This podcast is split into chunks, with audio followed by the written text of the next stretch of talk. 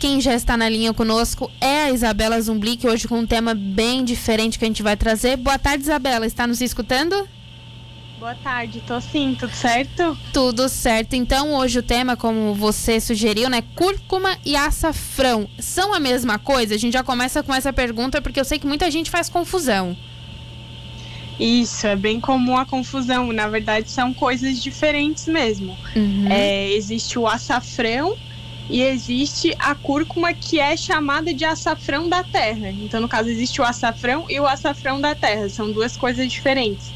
É, a cúrcuma, que é o açafrão da terra, ela é da família do gengibre. Então, ela é bem parecida com o gengibre. Ela, ela é uma raiz, é um rizoma. E como se fosse um gengibre, só com a coloração mais amarelada. Uhum. E o açafrão, que a gente chama só açafrão, é parte de uma flor. E ele não é tão comum, assim. Tanto que ele é bem caro, porque digamos que cada flor tem três estigmas, que é essa partezinha do açafrão. Então, para ter um quilo do açafrão mesmo da especiaria, a gente precisa de muitas milhares de flores. Então, são duas coisas distintas, duas plantas distintas, mas é, as cores são parecidas e as propriedades são bem parecidas, por isso que acabou se confundindo bastante. Tá, então qual a diferença do açafrão? No caso, você respondeu agora a diferença do açafrão da, da terra e do açafrão que é o conhecido ali como a planta, não a raiz. E o que, que é curcumina? Aí a curcumina é um composto da cúrcuma, né, do açafrão da terra. No caso, cúrcuma e açafrão da terra são sinônimos. Uhum. A curcumina é um composto de, dessa planta. Então é um composto antioxidante, é, tem efeito anti-inflamatório, anti-câncer, né? Já tem vários estudos relacionando a várias doenças, diabetes, câncer, é, problemas cardiovasculares problema de fígado, é, até AIDS, né? Ela tem sido bem estudada mesmo, porque ela tem bastante relação tanto com a prevenção dessas doenças, quanto a ajudar no tratamento mesmo. Entendi. E Isabela, uh, queria que você nos explicasse, no caso, para o que serve a cúrcuma e o açafrão na alimentação. Então, elas são usadas mais como tempero mesmo, né? Uhum. Então, ela tempero e até para dar coloração, elas dão a cor e um sabor bem diferente. Inclusive o curry, né, que a gente chama aquele tempero, é uma mistura da cúrcuma com outras coisas, com outras especiarias.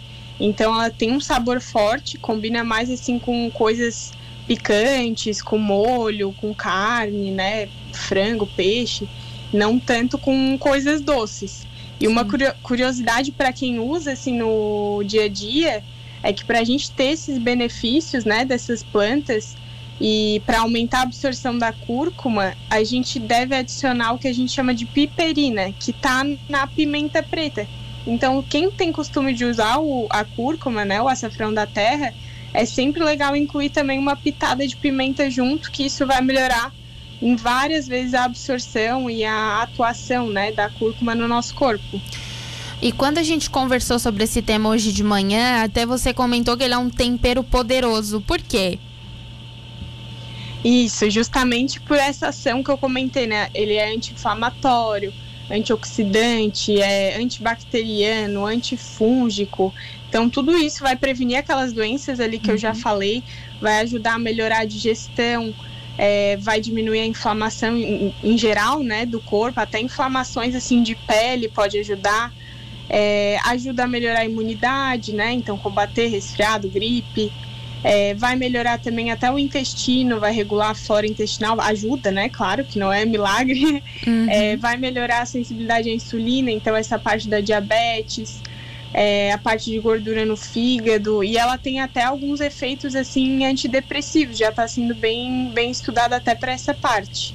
É um tempero coringa mesmo, daqueles que a gente tem que incluir no nosso dia a dia.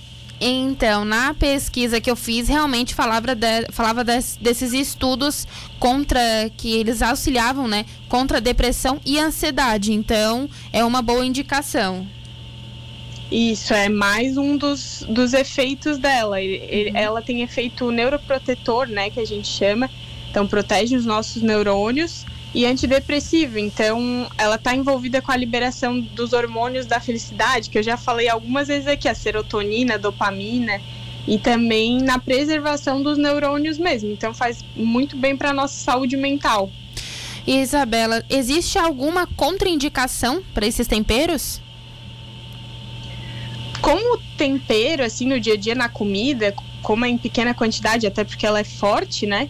É bem difícil causar algum problema, assim. A contraindicação é mais para quem realmente sente alguma sensibilidade, alguma alergia, né, que pode acontecer. Uhum. É, mas se for em grande quantidade ou até mesmo na forma de suplemento, que daí hoje em dia já está sendo bem utilizado, né, a cúrcuma em cápsula, aí ela pode ser contraindicada para quem tem problema gástrico, assim, úlceras e tudo mais.